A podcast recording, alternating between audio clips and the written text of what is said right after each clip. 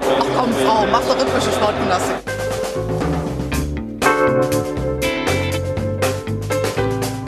Themen rausarbeiten, neugierig sein, ähm, dieses journalistische Brainstorming, wenn man unterschiedliche Haltungen zu gewissen Themen hat, das richtig bis an die Grenzen zu bringen. Ich lebe das zumindest mit denke da nicht mehr viel, sondern bin einfach da und bin in jeder Sekunde bereit zu reden, zu schildern.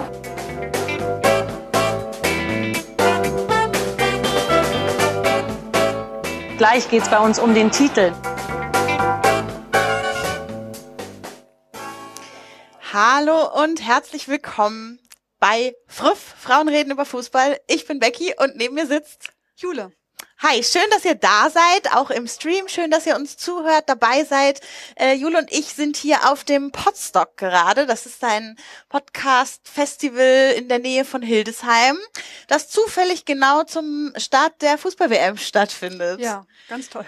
Das bedeutet, äh, falls ihr euch wundert, dass wir gerade zwei Laptops auf der Bühne stehen haben. Äh, auf einem gucken wir ein bisschen nebenbei das Spiel der deutschen Nationalmannschaft. Wir können euch auf dem Laufenden halten, wenn Tore fallen, äh, VAR-Entscheidungen Ja. getroffen werden und so weiter. Wir haben auch viele andere Gimmicks mitgebracht. Zum Beispiel erinnert ihr euch noch an Tipkick? Da unten vor unserer Bühne steht ein Tippkick-Spiel aufgebaut und wann immer ihr hier dran vorbeilauft an der Bühne, äh, dürft ihr gerne damit spielen, es benutzen. Ähm, vielleicht stehen wir zwischendurch auch mal auf und spielen damit. Äh, tut es einfach, bringt euch einen Gegner mit, eine Gegnerin. Äh, wir freuen uns, wenn es benutzt wird. Ja, wir wollen ein bisschen heute mit euch über Fußball reden, Jule und ich. Ja, hatten wir vor. Ja, Jule, wie war denn das, als du gestern hier zum Podstock kamst und erzählt hast, du machst Podcasts über Fußball? Wie haben die Leute so reagiert? Fußball interessiert mich nicht. Aha. Äh, Das haben wir befürchtet. Also, dass nicht alle von den Menschen, die hier sitzen, so, so eine Fußballaffinität mitbringen, wie wir das tun. Ja. Ja, und deshalb haben wir uns ein Format überlegt, ein äh, Friff Hour, Ask Us Anything. Das heißt, äh, ihr dürft jede Frage, die ihr zum Fußball habt, uns heute stellen.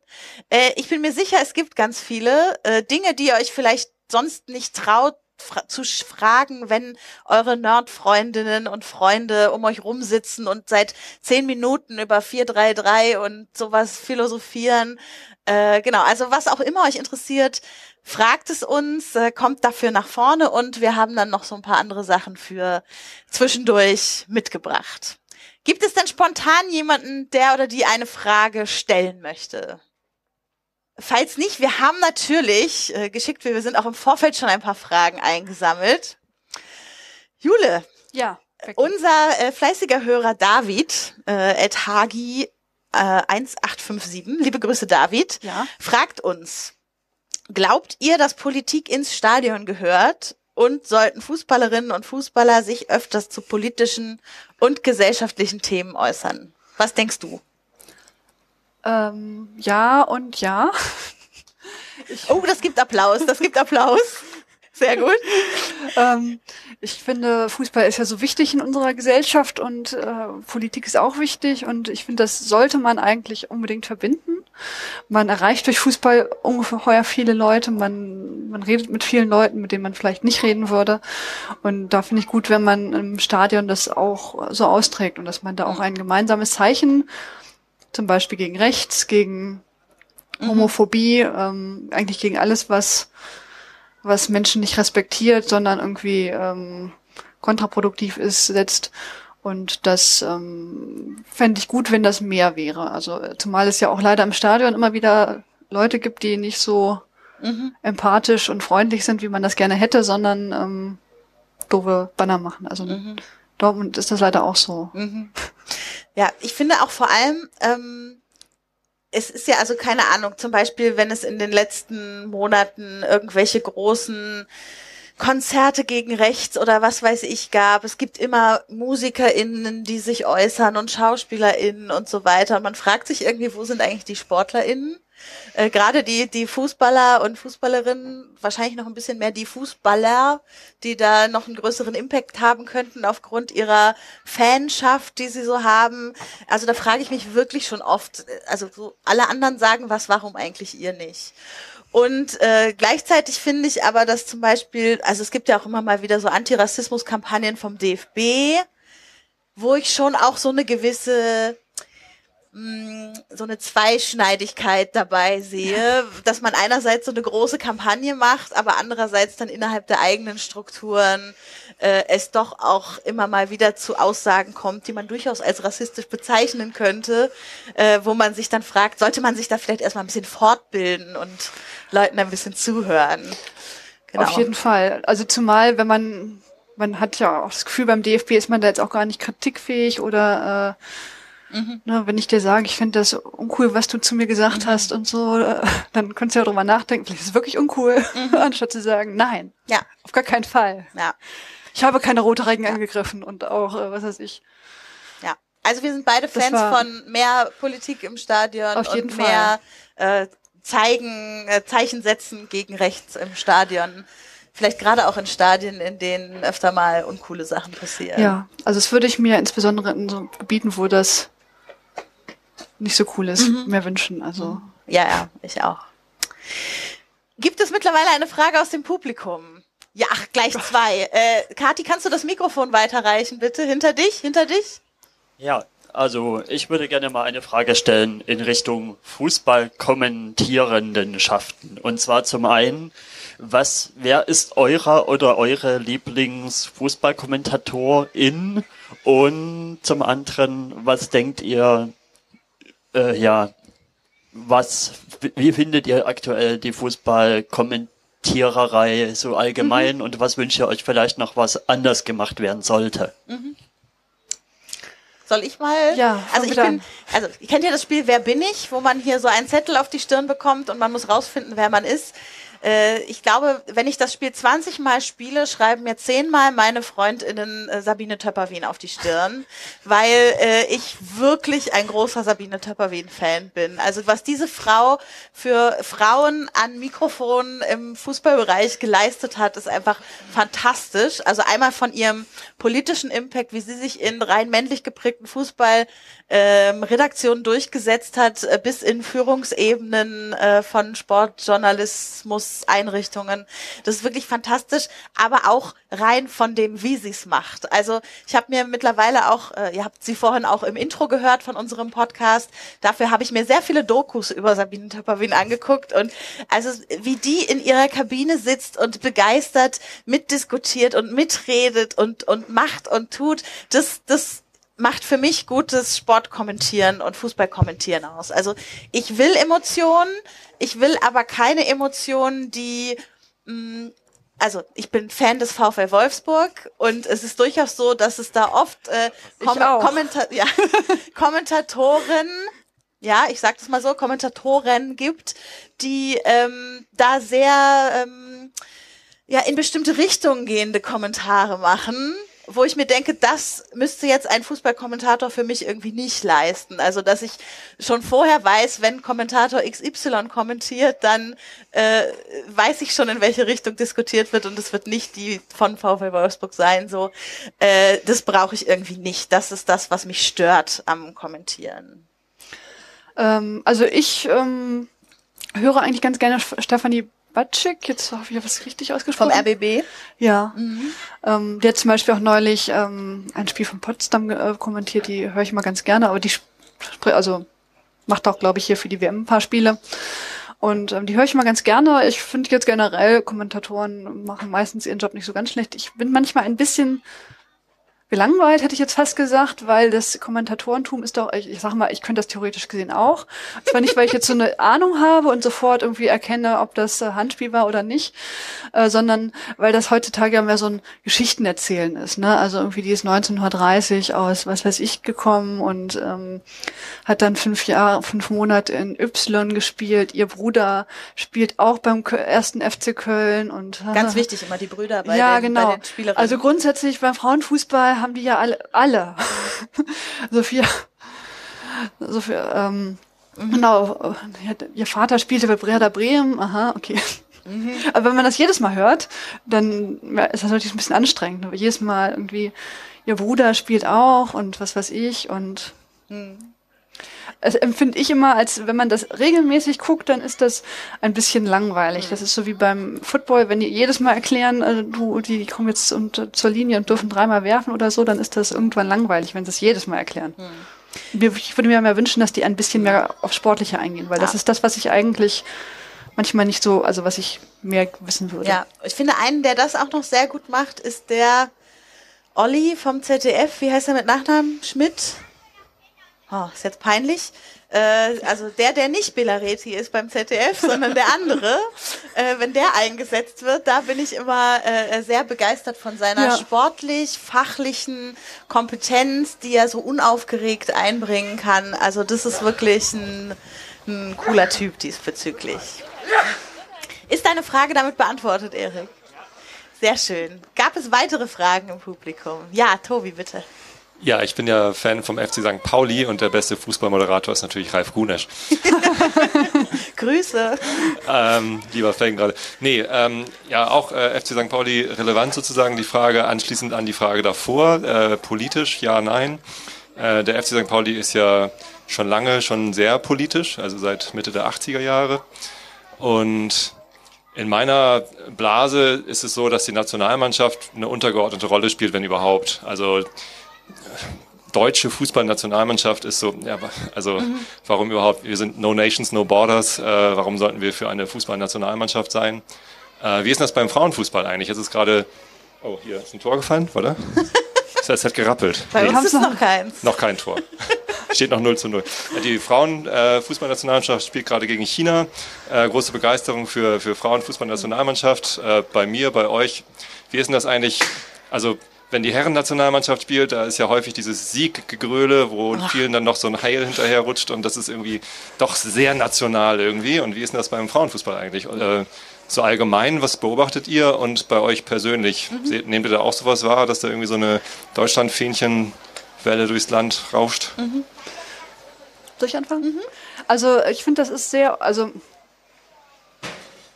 also ich finde das nicht so nationalistisch wie bei dem äh, ähm, bei den Männern. Also einmal muss man sich wirklich das an, also man hat das Gefühl, die Leute, die das angucken, die interessieren sich schon für für Sport allgemein ein bisschen eher als jetzt zur WM der Herren. Und dieses, also dass, dass sämtliche Autos und ähm, so da ähm, plakatiert sind, das hat man eigentlich gar nicht jetzt. Also habt ihr ein Auto gesehen mit einer ähm, eins. Das, ähm, das ist hier, das ist hier ja gar nicht so. Und ich finde das eigentlich auch nicht so unangenehm, weil das muss natürlich jetzt auch nicht sein, dass man sich äh, da so plakatiert.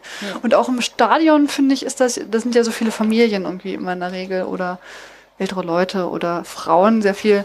Die sind meistens auch nicht so so drauf. Also ist natürlich jetzt schon so ein gewisser Nationalstolz mit dabei, dass man äh, eine relativ potente Mannschaft hat. Mannschaft hat, genau, die, die da auch oben mitspielen kann, aber jetzt nicht, dass man Angst hat, dass da irgendwie.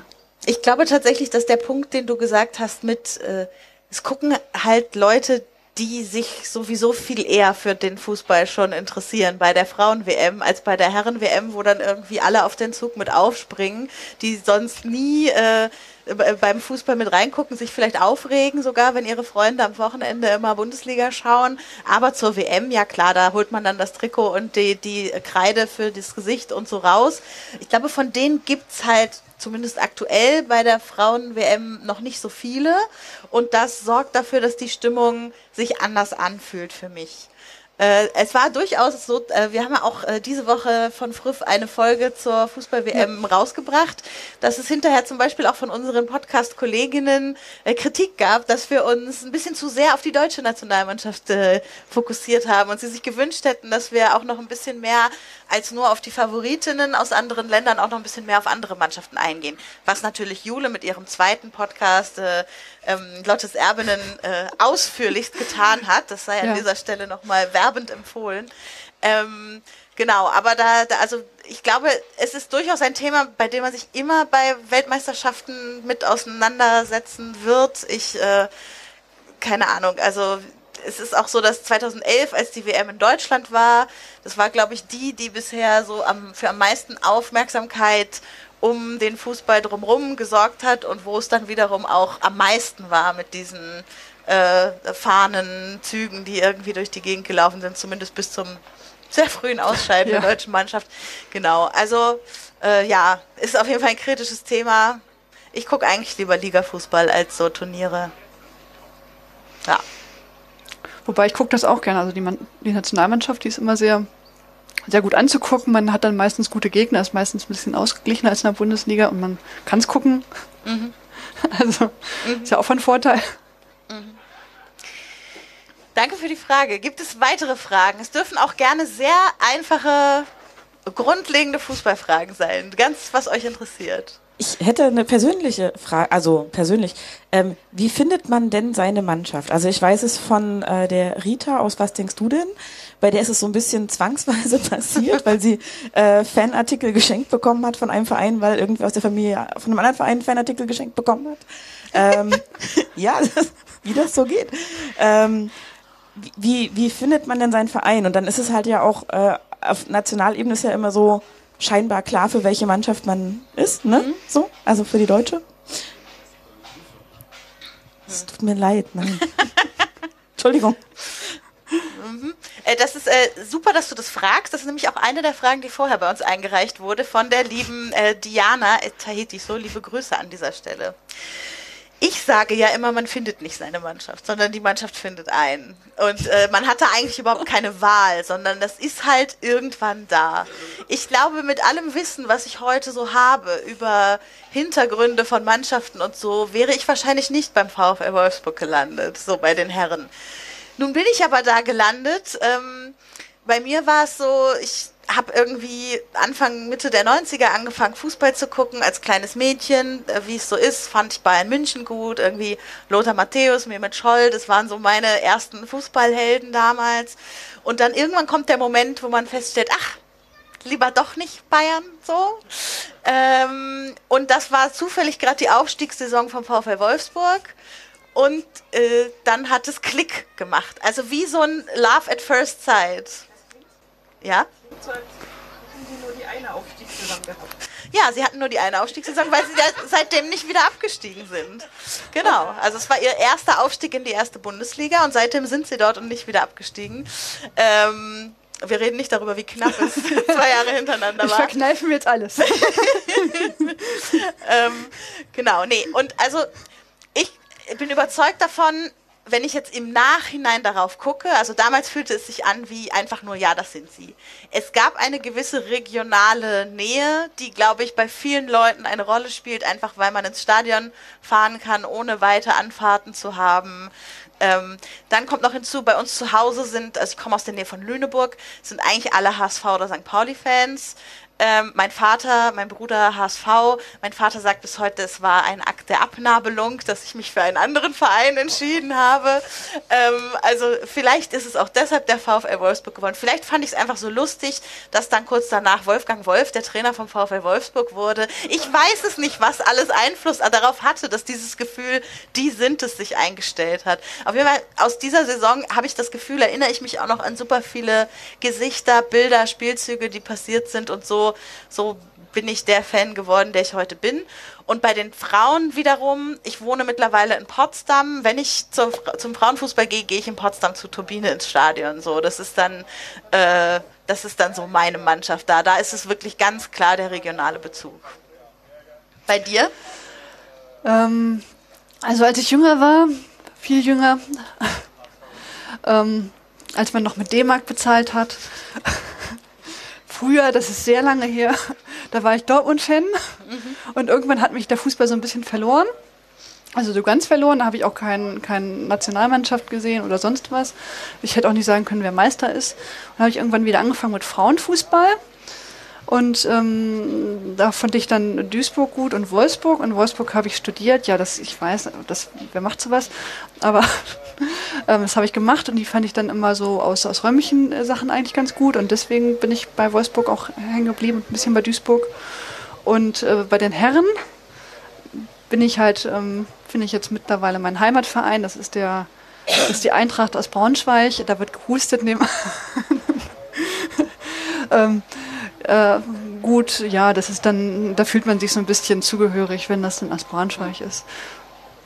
Aber also meistens ist es so regional Bezug oder man guckt sich halt die Spiele im Fernsehen an und sagt dann, finde ich gut. Also ich fand jetzt damals, als ich sehr viel jünger war, also wie gesagt zu D-Mark-Zeiten, ähm, fand ich, glaube ich, die Spieler von Dortmund irgendwie gut. Und die waren halt erfolgreich. Also deswegen sind ja auch viele Leute eher Fans von Dortmund oder Bayern anstatt von Eintracht Braunschweig, obwohl Eintracht Braunschweig natürlich die sympathischere Mannschaft ist. Aber Entschuldigung.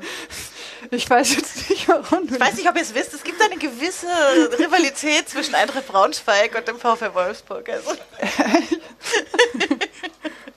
äh, ja, aber also ich kann mir durchaus vorstellen, also wenn wir jetzt zum Beispiel Tobi gefragt hätten, hätten sicher auch politische Gründe was damit zu tun, warum man. Nein?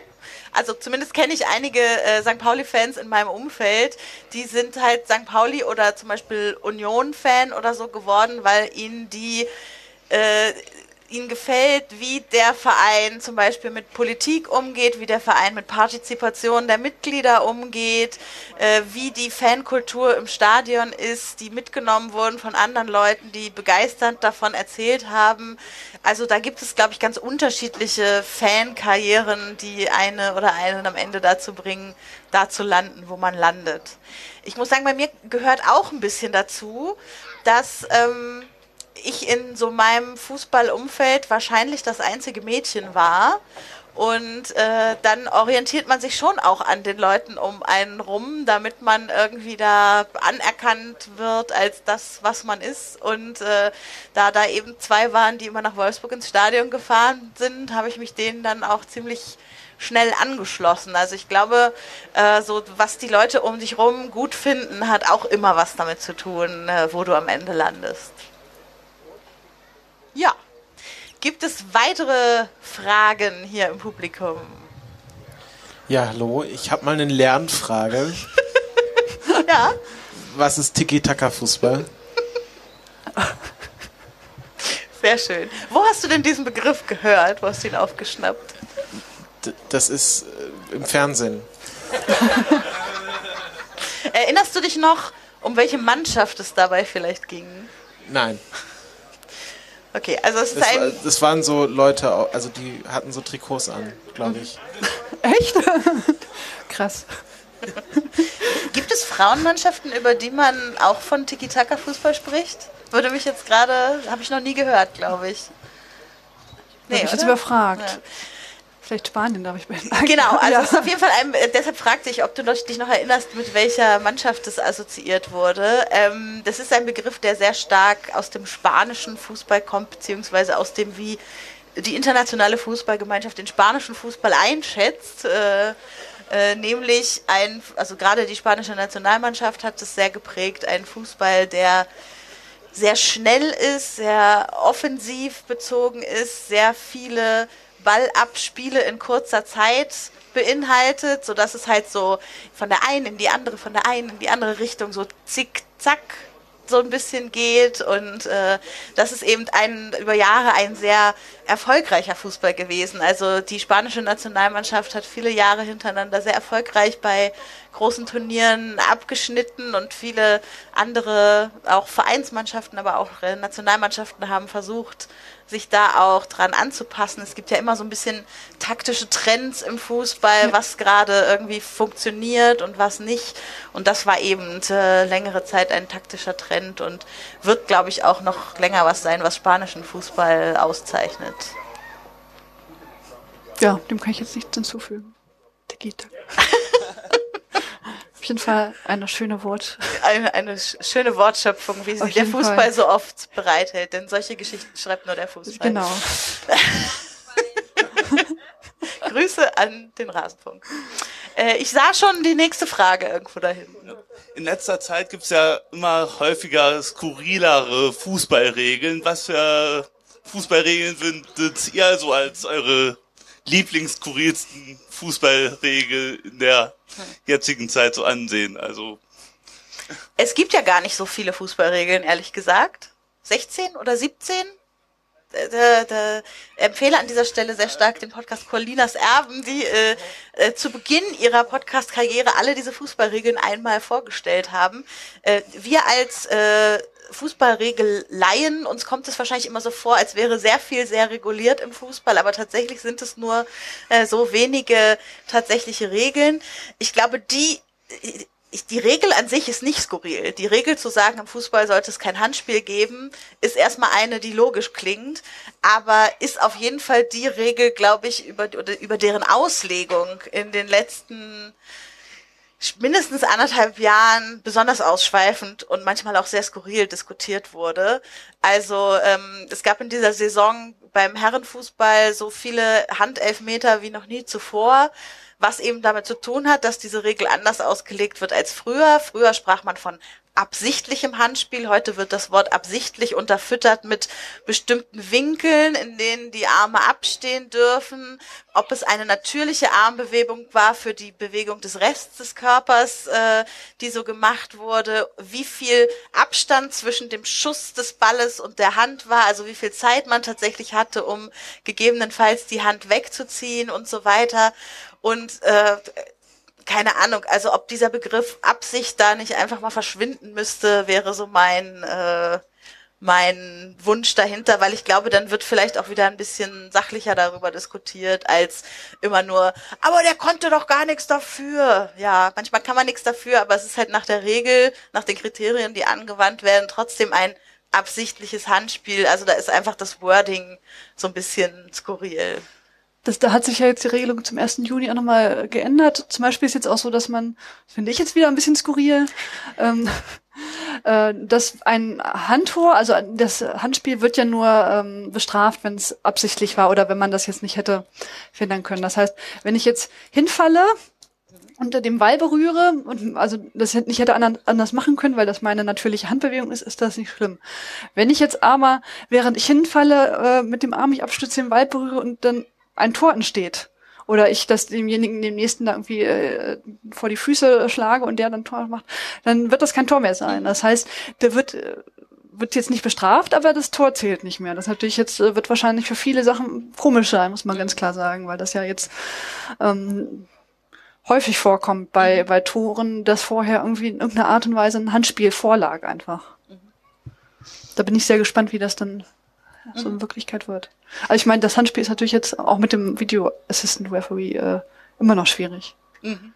Video Assistant Referee für alle, die nicht so firm sind im Fußballschauen, äh, gemeinhin als Videoassistent oder auch fälschlicherweise als Videobeweis betitelt, äh, seit mittlerweile zwei Jahren in der deutschen Herrenbundesliga eingesetzt, äh, seit diesem Jahr auch in der äh, Champions League und in der Europa League ähm, und jetzt auch bei der äh, WM, die mir hier gerade genau. nebenbei schauen, äh, das erste Mal im Einsatz, was natürlich auch dafür gesorgt hat, dass die SchiedsrichterInnen sich total umstellen mussten an ihrem ganzen Pfeif Verhalten und Kommunikationsverhalten untereinander, denn das ist ja nie nur eine Schiedsrichterin da auf dem Platz, sondern immer ein ganzes Team und da müssen sich, glaube ich, auch über die nächsten Jahre die Kommunikationsprozesse nochmal ein bisschen anpassen, damit es nicht so skurril wirkt oft, auch wenn es gar nicht so skurril ist. Also wenn dann wieder jemand mit seiner Hand am Ohr die ganze Zeit rumsteht, weil er noch kommuniziert oder hier diese wunderschöne Geste, die sich jetzt etabliert hat unter Schiedsrichtern, äh, dass man einen Fernsehbildschirm mit den Fingern zeigt, um zu zeigen, da wird gerade in Köln im Keller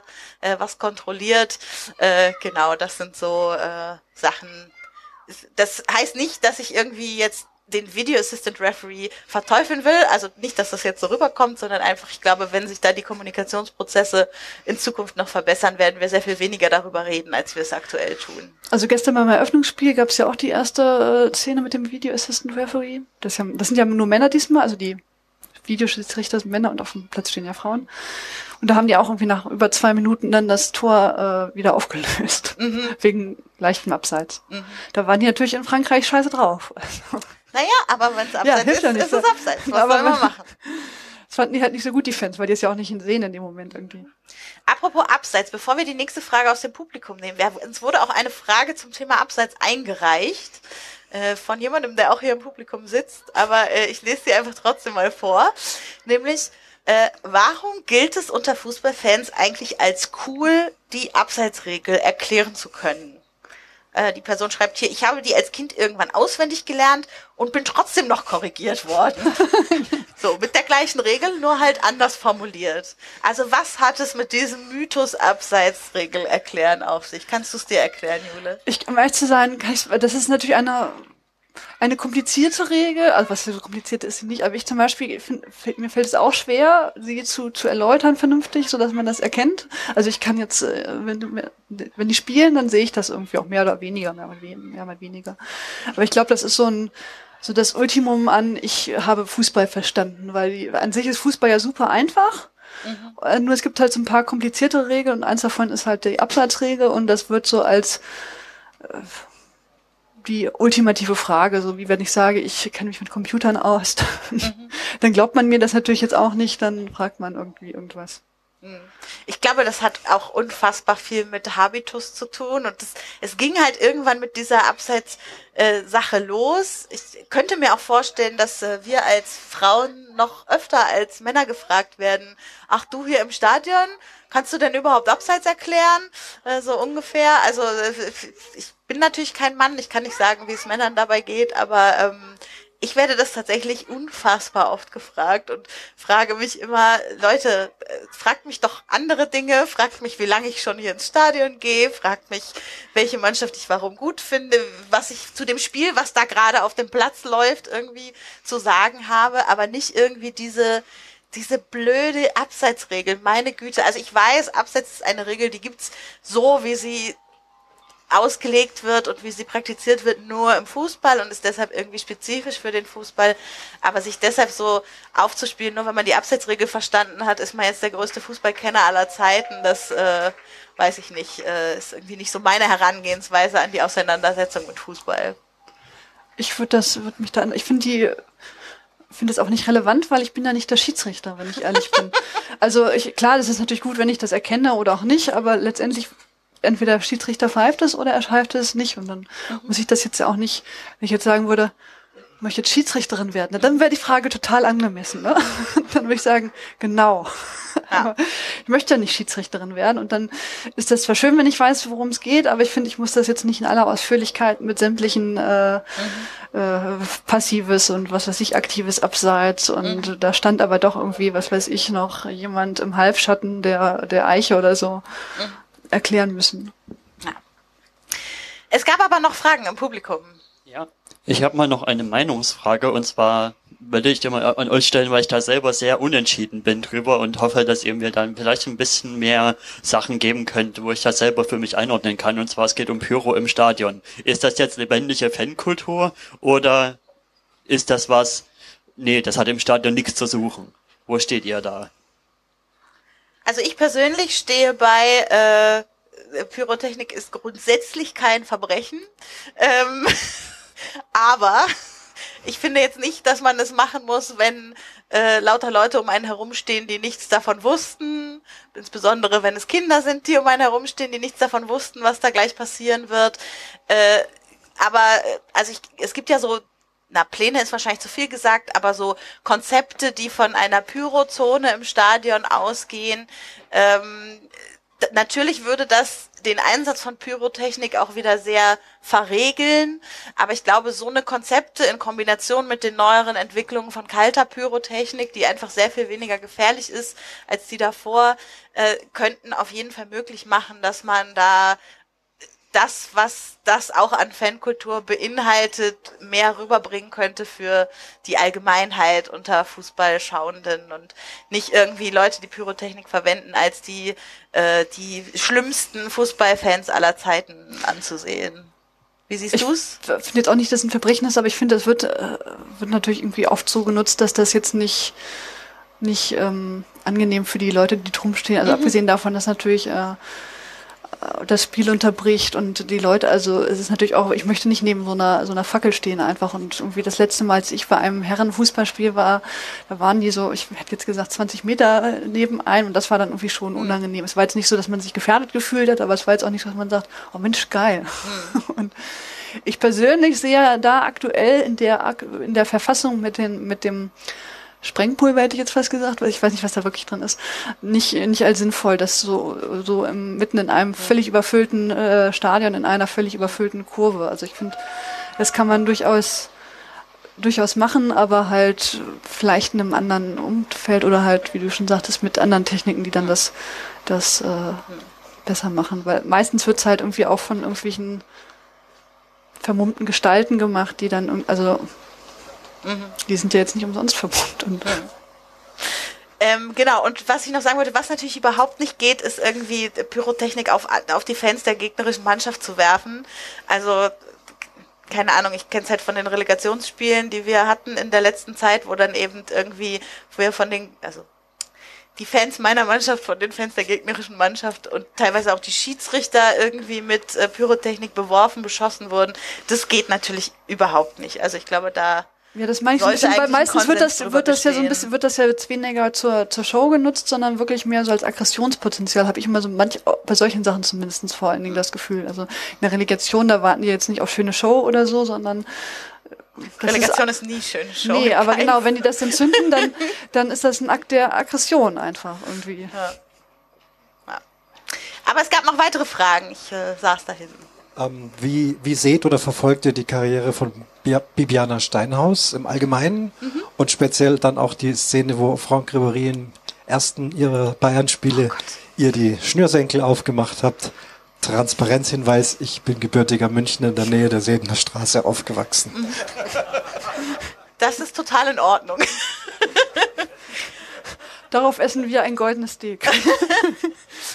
ähm, ja, also Bibiana Steinhaus ist, äh, für alle, die es nicht wissen, aktuell die einzige äh, Frau, die in der Herrenbundesliga, ersten Herrenbundesliga als Hauptschiedsrichterin auf dem Platz stehen darf, aufgrund ihrer ähm, also da gibt es so ein Aufstiegssystem unter SchiedsrichterInnen und man kann dann irgendwann in höhere Ligen kommen, wenn man besser ausgebildet ist und gut gepfiffen hat.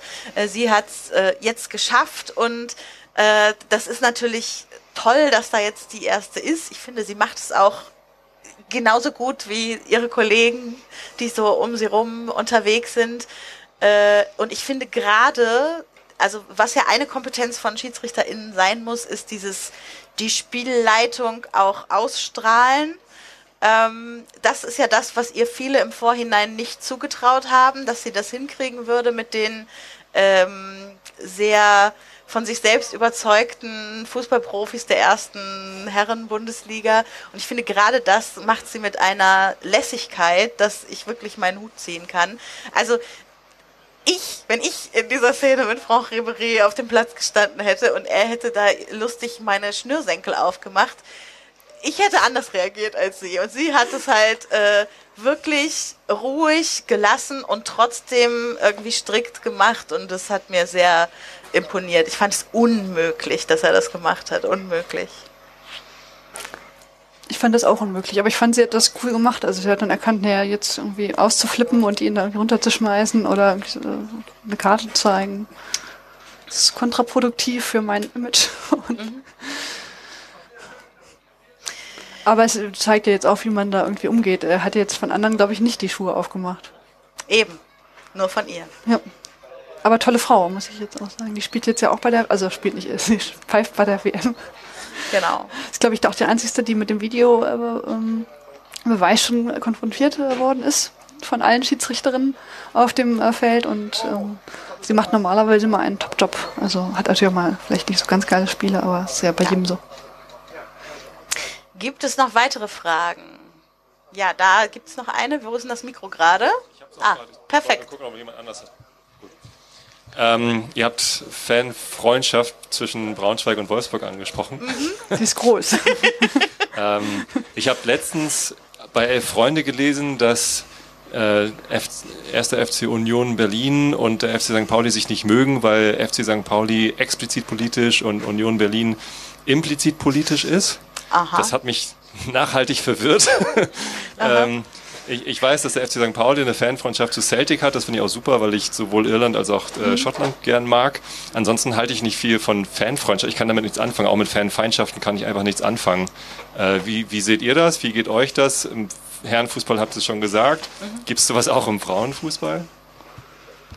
Ja, es gibt auch Mannschaften, die können sich nicht so äh, äh, ähm, gut ab, also was heißt der Feindschaften, ne? aber das hat jetzt gar nicht, also Wolfsburg und Braunschweig, das ist ja auch was Regionales so ein bisschen, ne? also ähm, kommt man schnell hin oder auch Braunschweig-Hannover, das ist eigentlich noch eine Ecke schlimmer. Ich habe auch ein Trikot aus Wolfsburg, da wird mir immer ausge, also ein wird mir mal erwähnt in Braunschweig, vielleicht sollte ich das nicht da anziehen und so. Wurde noch nicht.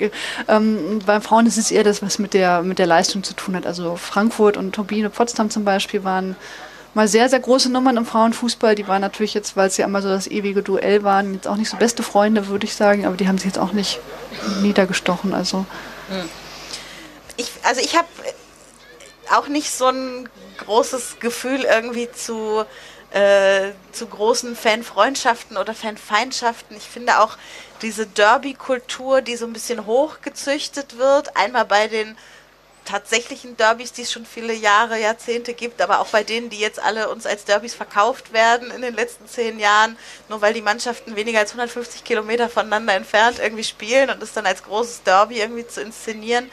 Das liegt mir alles irgendwie fern.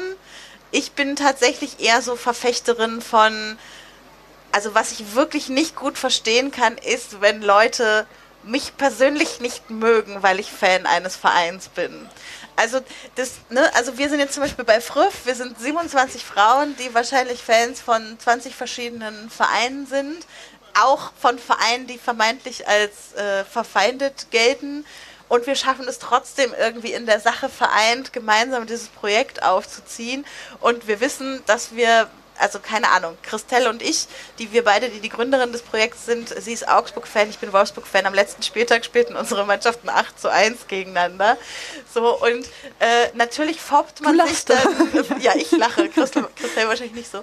Natürlich foppt man sich dann ein bisschen so, aber es muss auch immer klar sein, dass dieses Foppen nichts damit zu tun hat, wie man irgendwie den Personen persönlich gegenübersteht. So, das, das liegt mir wirklich fremd, wenn Leute dann so, also auch da ist vielleicht Wolfsburg-Fan sein auch wieder prädestiniert für. Also ich kenne viele Menschen, gerade auch auf Twitter, die sich mit mir nicht vernünftig unterhalten würden, weil sie wissen, ach, die ist ja Wolfsburg-Fan so.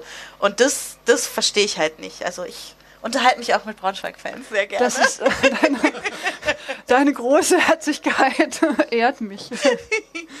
Also äh, es gibt übrigens auch Derbys in, äh, also Lokalderbys im Frauenfußball fällt mir ein, Duisburg und Essen zum Beispiel, weil die auch sehr lange in der ersten Bundesliga sind. Das ist auch bei dir um, der, um die Ecke sozusagen. Ja, also aber ich habe das jetzt nie so, also die sind jetzt nicht verfeindet, aber das ist natürlich schon was Besonderes, weil man da halt neben, da sind halt viele Fans dann von Essen in Duisburg oder viele von Duisburg in Essen, weil Mhm. man da einfach schnell hinkommt irgendwie. Das nicht, äh, nicht jeder Essen-Fan möchte gerne nach München fahren, um sein Team anzufeuern. Das ist Mhm. eine weite Ecke, aber nach Duisburg, das kriegt man hin. Mhm.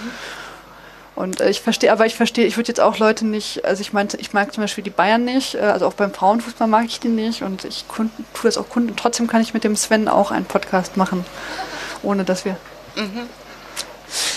Ja, unsere Zeit ist gleich zu Ende und äh, äh, apropos, wir, äh, Almut 0-0, Schuld hat ja. hier gerade eine großartige Parade äh, gemacht äh, in unserem rechten Augenwinkel und vielleicht apropos Almut, äh, Jule hat uns noch ein paar Bilder mitgebracht. Das, ich weiß nicht, ob ihr es mitbekommen habt. Es gab in der letzten Zeit des Öfteren, äh, also es ging ein Bild durch die Medien von der Nationaltorhüterin Karina Schlüter, was äh, betitelt wurde mit Almut Schuld beim Hechtsprung, keine Ahnung. Und das haben einfach alle Medien so übernommen, wurde von der DPA falsch beschriftet, ja, aber alle, also niemand hat mal überprüft, stimmt es eigentlich. Man stelle sich vor, das wäre mit Manuel Neuer passiert. Und Jule hat uns ein paar Bilder mitgebracht. Ja. Äh, ihr könnt ja mal reinrufen, wenn ihr wisst, wer da zu sehen ist, so zum, zum Abschluss. Und wenn ihr es nicht wisst, verrät Jule uns vielleicht. Ja. Okay, da geht's los. Kennt jemand diese Frau? Oh Gott, hätte ich rausnehmen sollen. Jule, wer ist das? Eine Freiburger Torfrau. ja, mittlerweile gesagt. spielt sie aber in Bayern und war sehr lange verletzt. Das ist Laura Benkert.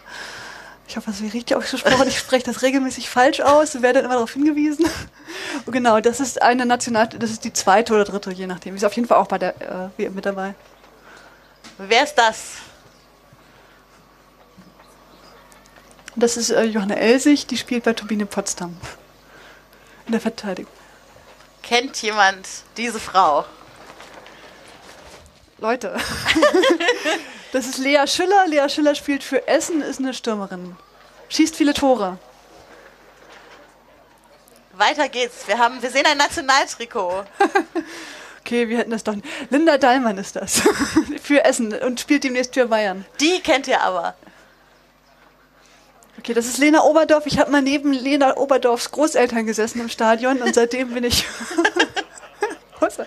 die spielt für äh, Essen und ist einer der größten Talente. Jetzt aber, Leute, die kennt ihr. Wer ist gerade so richtig famous bei, den, bei der deutschen Nationalmannschaft?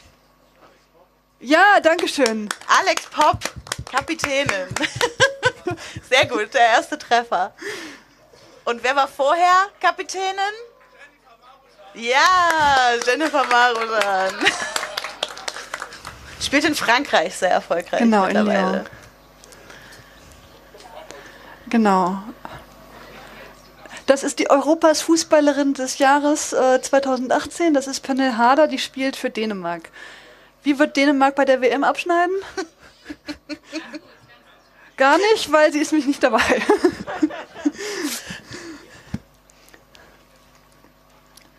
Dorsun. ich kann.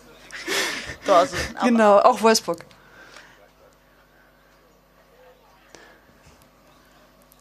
Leere Gesichter. Ja. Die haben wirklich recht, keiner kennt ihren Namen. Das ist Melanie Leupold. Wo hab dich jetzt? Jetzt! Das ist aber wichtig. So sieht sie wirklich aus. Die Frau, die laut dem anderen Bild anders aussehen sollte. Das ist Almut. Almut Schuld, Nationaltorhüterin.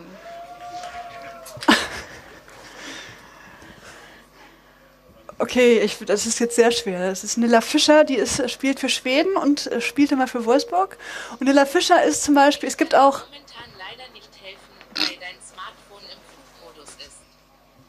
Irgendeine Siri hat gerade reagiert. Ups.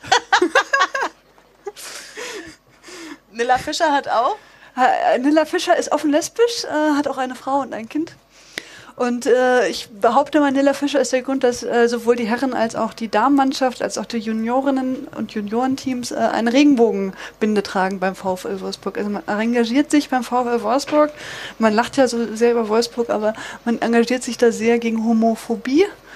Und ähm, dazu trägt Nilla Fischer, also äh, ich will jetzt nicht sagen, die halbe Mannschaft von Wolfsburg ist lesbisch, aber äh, die haben viele offen lesbische Spielerinnen aus dem Ausland. Ja, das ist doch vielleicht ein schönes, äh, schöner Schlussakkord für unseren äh, kleinen, unser kleines Friff Hour hier auf der Bühne. Äh, ich hoffe, ihr geht jetzt etwas, äh, äh, etwas freudiger an das Thema Fußball ran, wenn ihr in Zukunft äh, um euch herum Leute darüber erzählen hört. Ansonsten hört gerne bei uns bei Friff oder auch bei Jule bei Lottes Erbinnen rein und es geht übrigens 0 zu 0 in die Halbzeit. Vielen Dank, dass ihr da wart.